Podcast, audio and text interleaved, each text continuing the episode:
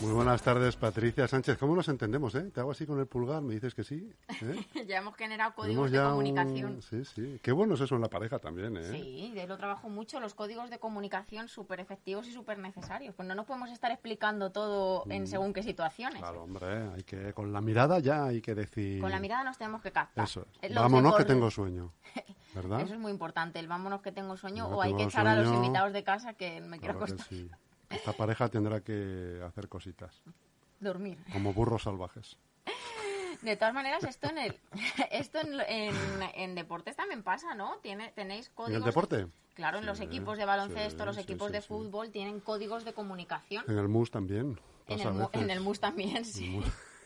Es que al final una, una pareja necesita... ¿Qué te pasa? ¿Tú eres los riñoncillos? No, que me estoy clavando ah. el... Todavía no estoy tan anciana. Me estoy clavando el cinturón en, en el coxis.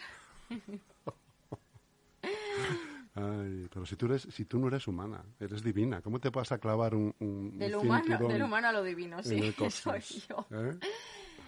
Pues sí, pues soy de carne, de carne, y hueso. Oye, ¿tú qué códigos son los que manejas? ¿Los códigos de comunicación? ¿Los códigos son secretos o...?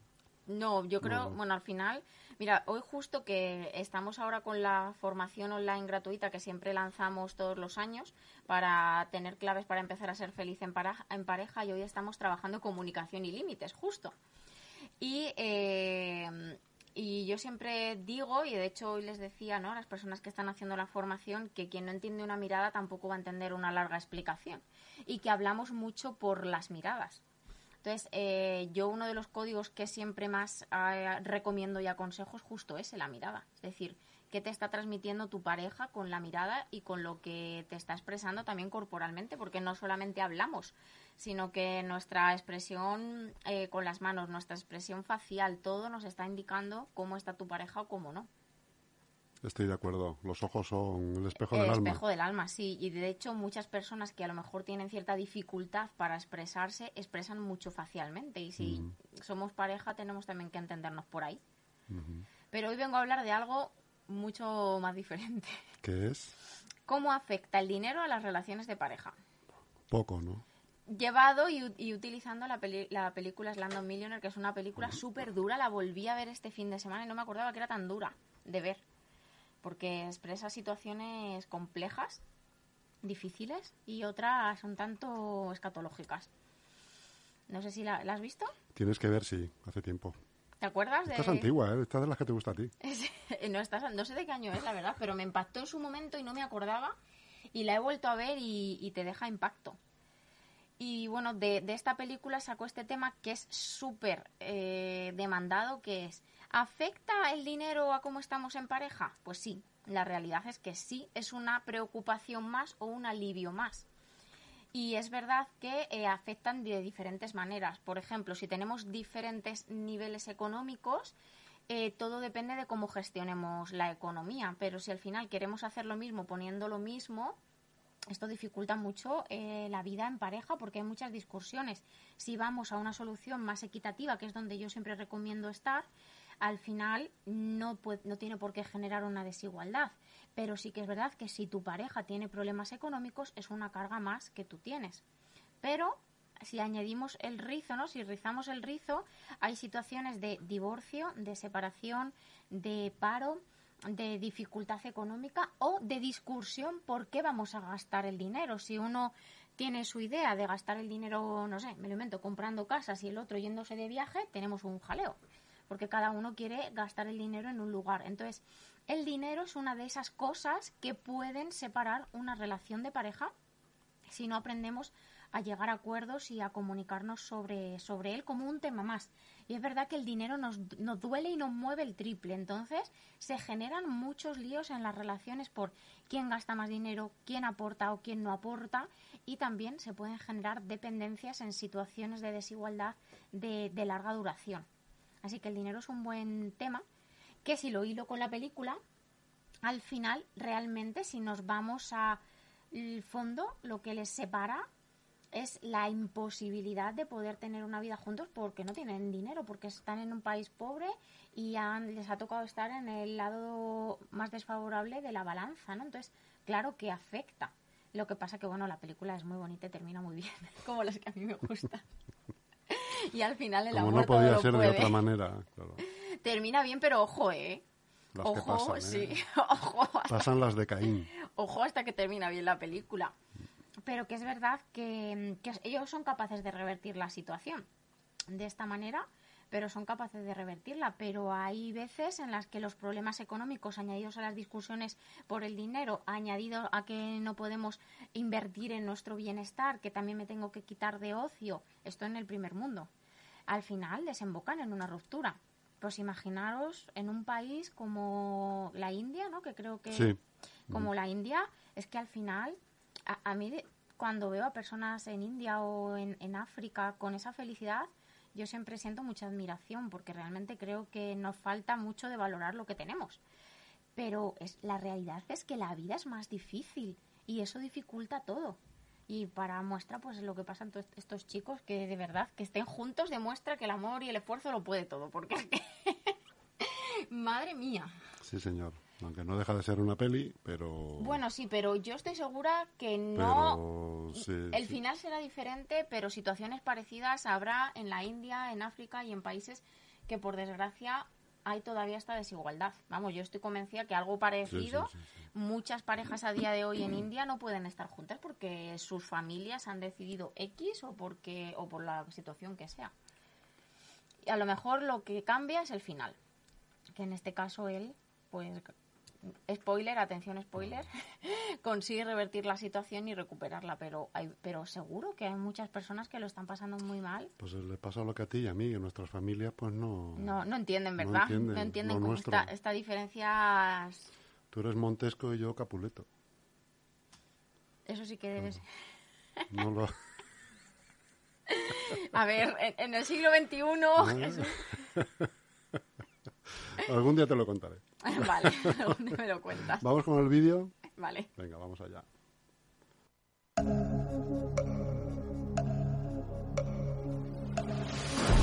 Bienvenidos a ¿Quién quiere ser millonario? En el concurso televisivo más popular del mundo, ¿cómo logra un chico de la calle acertar todas las respuestas? ¿Está nervioso? ¿Yo? ¿Nervioso? Ah, sí. El retrato de qué estadista americano aparece en los billetes de 100 dólares americanos. Detrás de cada respuesta Benjamin Franklin. La respuesta es correcta. se esconde una historia inolvidable. Catedráticos, médicos, abogados nunca pasan de las 60.000 rupias. Él va por 10 millones. Más allá de lo imaginable. ¡Qué jugador! ¡Cogedle! Recuerda que si te equivocas, lo pierdes todo. Así. ¡Lática! ¡Lática! ¿Qué diablos puede saber un desgraciado? Las respuestas. Sabía las respuestas. Del director Danny Boyle. Y del guionista de Full Monty.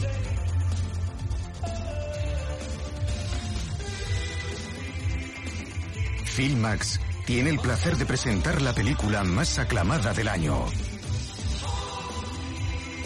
Un himno a la vida y al optimismo que logrará emocionarte.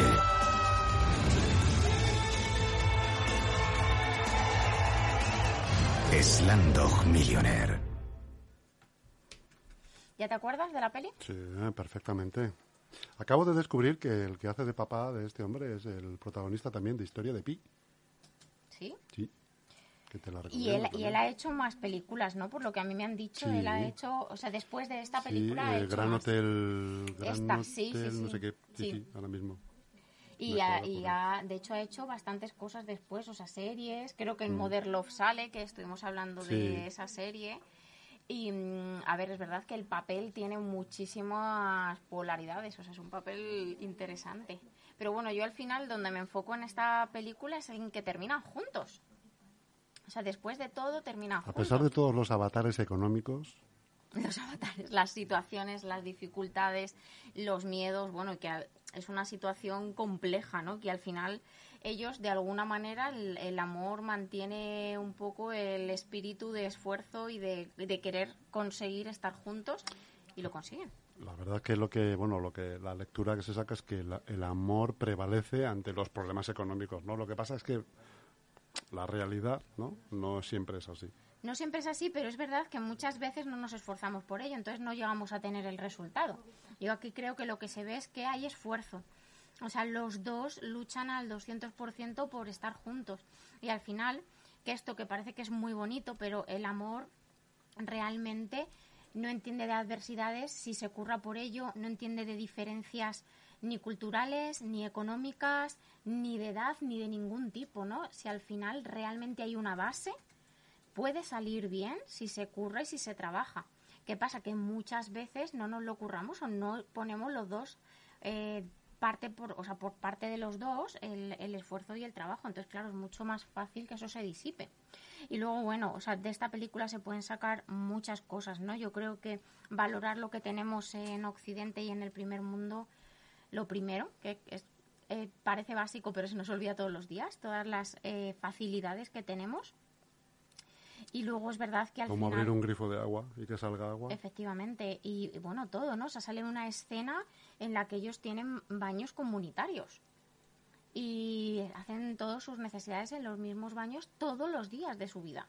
Entonces, es que es todo realmente, ¿no? Y muchas veces no nos damos cuenta de las facilidades que tenemos y al final hacemos de las facilidades una adversidad, una complejidad, algo con lo que pelear en la, en la relación. Y luego yo creo que es evidente lo que se muestra, ¿no? Que es el sufrimiento de la mujer, en este caso, eh, del hombre también, pero es verdad que la mujer tenía la carga de la dificultad económica, la dificultad de trabajo, más eh, todo lo que se asocia a, a ser una mujer en ese ambiente, ¿no? El ser utilizada, el ser mandada, el ser forzada sexualmente, que son cosas que aunque se vean representadas en la India, tenemos eh, en general en nuestro inconsciente muchas, eh, prácticamente todas las mujeres, porque a nivel ancestral lo hemos vivido, nuestras abuelas, nuestras bisabuelas y seguro que algún caso en nuestra línea generacional hemos tenido eh, que nos llevan muchas veces a tener una dificultad de autoestima, de creer en nosotras mismas, que después tienen un reflejo en las relaciones de pareja muy grande, como celos, infideli- infidelidades, envidias, etcétera. Y todo eso lo único que hace es eh, horadar el, el amor, en este caso, la pareja. Claro, al final eh, que esto es súper importante, que entendamos que la- el contexto también influye en, en la- en las relaciones de pareja. Y mm, en, en este contexto, por ejemplo, en el que sale en la película, es realmente difícil tener una relación de pareja equitativa, porque realmente el poder lo tienen en mayoritariamente los hombres. Entonces, ¿cómo vamos a meter equidad ahí? Y todavía nosotros en Occidente y en el primer mundo estamos trabajando para que eso suceda. O sea, todavía nos escandalizamos porque haya una pareja de dos personas del mismo sexo, todavía nos escandalizamos, Bueno, ya cada vez menos. pero, pero todavía sigue, sigue estando en muchas personas. Y esto al final nos aleja de entender realmente una relación de pareja sana. Todavía sigue, se sigue viendo mal eh, por ejemplo, una relación de dos personas con diferencia de edad. Yo es que siempre pongo el ejemplo de Risto y Laura Scanes, que es una pareja que ha demostrado un montón de veces que siguen juntos y que lo que se ve, ¿no? Pero que se quieren, que están ahí, que tienen una hija y todavía a él le siguen insultando por la calle y le siguen diciendo millones de cosas.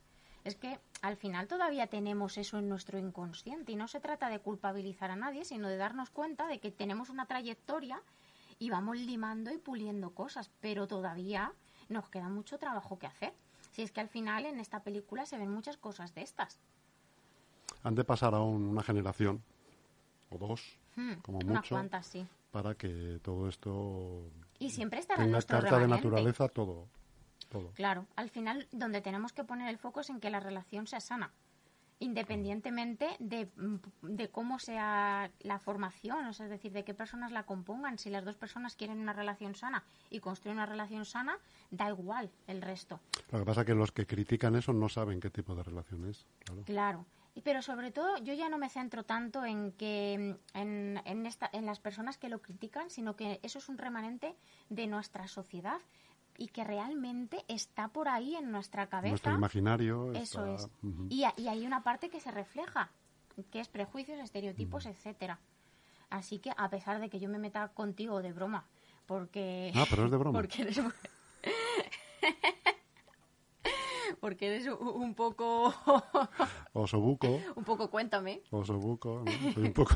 Joder, me han llamado de todo, pero un poco cuéntame. Pero que esto es, es broma totalmente, ¿no? Que al final eh, yo creo que toda relación tiene que basarse en el respeto, pero que nos demos cuenta de que ya partimos en España y en Europa y en Occidente de una gran ventaja para tener relaciones de pareja sanas. Vamos a aprovecharla en lugar de estar Eso es. discutiendo por quién se queda el cuarto de baño del chalet. Eso es. Que esto pasa mucho y es súper triste. Que estemos discutiendo por quién se queda las toallas y, y las cacerolas cuando hay gente que tiene que cocinar en, en el suelo o en piedras. Pero es tan difícil eso, Es de difícil, momento. de porque se nos Patricia, olvida. claro. Pero, y pues sobre todo porque se nos olvida al final, que esto es lo que hablábamos el otro día con lo de la pandemia, ¿no? Parecía que habíamos aprendido muchas cosas, pero al final como la inercia de la vida nos vuelve a meter en la rueda de hámster. Pero muchas veces vienen muchas situaciones como ausencias de familiares, divorcios, problemas, donde realmente te das cuenta de lo importante. Yo creo que es, yo creo que ese es, ese es el foco, ¿no? El poner siempre eh, las prioridades claras y tener claro lo que es importante y lo que no es importante. ¿Qué te parece? Pues me parece bien, pero me, me gustaba más también el tema del principio, el de la- El del los, dinero. los códigos. Ah, el de los códigos. Bueno, otro día si quieres hablamos de códigos, a ver qué película me invita a eso. Pero bueno, eh, 50 sombras de Grey tienen un código y un contrato firmado. Que es, eh, que es muchas veces para analizarlo, para analizarlo, porque es verdad que no hace falta llegar a ese extremo, pero ¿cuántas veces metemos la pata por no hablar las cosas? Por no tener un código, por no saber qué tengo que decir y qué no. Efectivamente. Entonces, es verdad que es muy importante que tengamos códigos. Y, pero en general en la vida, eh, no solamente con nuestra pareja, sino en general. En general, en general. Pero es que vamos demasiado deprisa y leemos demasiado poco lo que los demás nos están diciendo sin hablarnos. Y este, este es muchas veces el problema. O sea, muchas veces, yo por ejemplo, siempre mi recomendación es que de lo importante no se habla ni por WhatsApp ni rápidamente. En plan de, no, no, no, no sé qué, no Ni sé enfadado. No, Ni enfadado ni, be- ni, ni estar bebido. Hombre, sí, claro, bebido tampoco. Esto es como conducir. es Ni bebido, ni enfadado, ni drogado. Fundamental no mandar nada. WhatsApps bebido. Fundamental.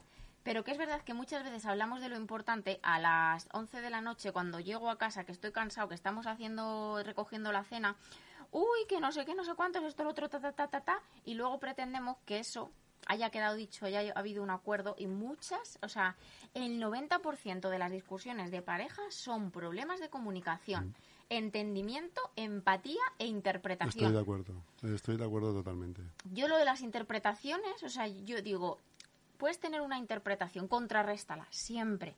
Porque interpretamos todo con nuestras gafas, es inevitable. Pero si estás hablando de algo importante, contrarresta con tu pareja que habéis entendido lo mismo. Porque si no, si algo se habla mal, rápido, y después nos vamos al día a día, y yo pretendo que dentro de un mes yo me acuerde de lo que hablé y tenga la misma interpretación, Mal asunto. mal asunto, no sale bien. Entonces siempre hay que tener muy claro que para una buena comunicación necesitamos empatía, entendimiento y eliminar las interpretaciones individuales, que haya una interpretación conjunta. Es decir, pedir feedback. ¿Hemos quedado en esto? Sí, vale. Ya tengo claro que los dos pensamos y queremos hacer lo mismo. Porque si no, muchas veces es no que yo te dije, que tú me dijiste, que yo pensé que te había dicho, que nadie dijo, y después hay una discusión y una situación súper problemática, y realmente lo que está sucediendo es que no hemos hablado.